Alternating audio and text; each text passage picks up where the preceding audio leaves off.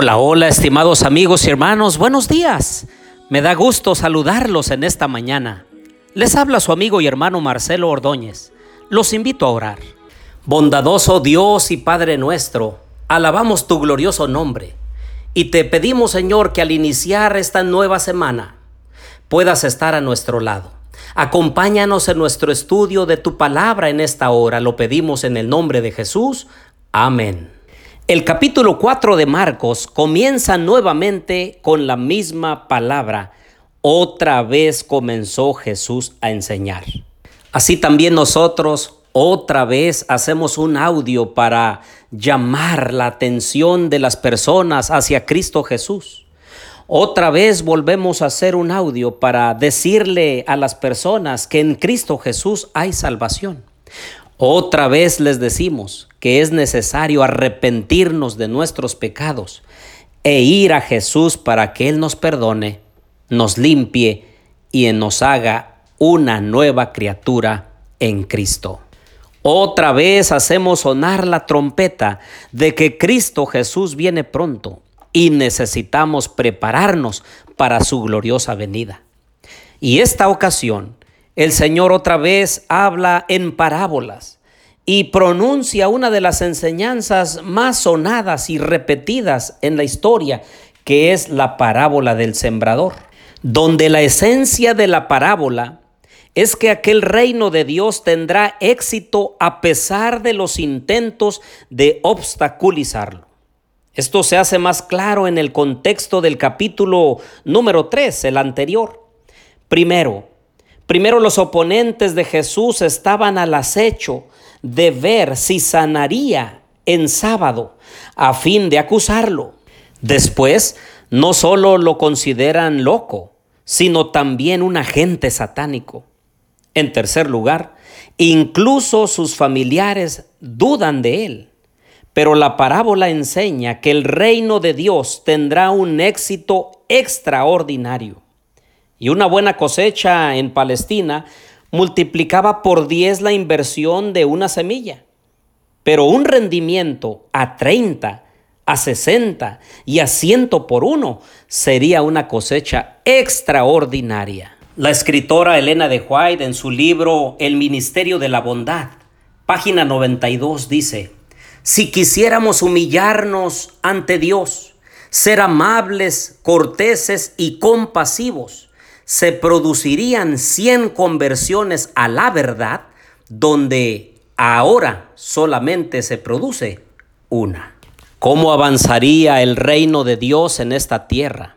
¿Cuántas personas encontrarían salvación, abrigo, aceptación y misericordia? Si tan solo los que profesamos creer en Cristo y llevamos el nombre de Jesús, fuésemos más bondadosos, más serviciales, más amables, más amorosos con las personas, desprendidos, generosos, con una atención especial, tratando a los demás con dignidad, con respeto y con valor. El versículo 30 dice, ¿a qué compararemos el reino de Dios? ¿Qué parábola nos servirá para representarlo? Es como un grano de mostaza que cuando se siembra es la más pequeña de todas las semillas que hay en la tierra.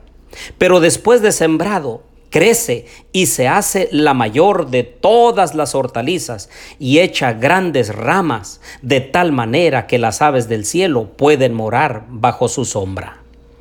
El reino de Dios debe crecer, el reino de Dios debe difundirse y nosotros somos parte de los que Dios ha llamado para que hagamos del reino de Dios una prioridad en nuestras vidas primero y después llevemos fruto para la gloria de Dios. Ah, queridos amigos y hermanos, no es tiempo de estar ociosos, no es tiempo de estar en una hamaca, no es tiempo de estar tranquilos allí sin hacer nada. No, al contrario, debemos de levantarnos de nuestro letargo espiritual debemos de tomar la bandera ensangrentada de la cruz y levantarla y entonces ayudar que otros sean atraídos por el amor de Jesús, por nuestras actitudes, por nuestras palabras, por nuestro empeño y dedicación a las cosas santas de nuestro Dios. Finalmente, en el versículo 36 dice, una vez despedida la multitud, se lo llevaron tal como estaba en la barca.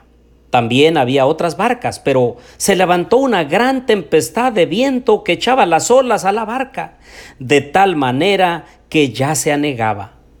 Él estaba en la popa, durmiendo sobre un cabezal. Lo despertaron y le dijeron, Maestro, ¿no tienes cuidado que perecemos? Él Levantándose reprendió al viento y dijo al mar, Calla, enmudece. Entonces cesó el viento y sobrevino una gran calma. ¿No es eso lo que necesitamos también tú y yo? ¿No necesitamos una calma, una paz, una alegría, un gozo verdaderos? En este mundo tendremos aflicción, pero debemos confiar. Jesús ha vencido al mundo. Muchos de nosotros estamos viviendo una vida desesperada cuando podemos confiar en Cristo Jesús. Muchos de nosotros estamos buscando la solución a nuestras complicaciones en personas, en instituciones, cuando Cristo Jesús es el que puede darnos la solución a todos nuestros problemas. Los discípulos se olvidaron que Jesús estaba durmiendo allí junto con ellos. Y entonces comenzaron a luchar con sus propias fuerzas. Ya cuando no pudieron, entonces se acordaron de Jesús.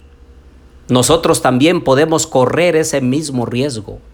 Querer solucionar las cosas por nuestras propias fuerzas.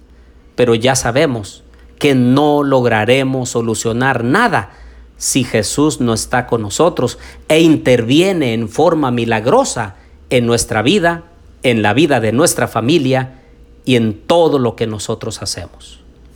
Los invito a orar. Querido Dios y bondadoso Padre, gracias Señor por tus enseñanzas.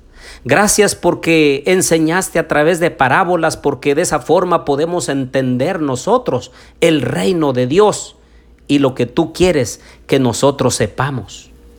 Ayúdanos, Señor, a ser portavoces de tu mensaje.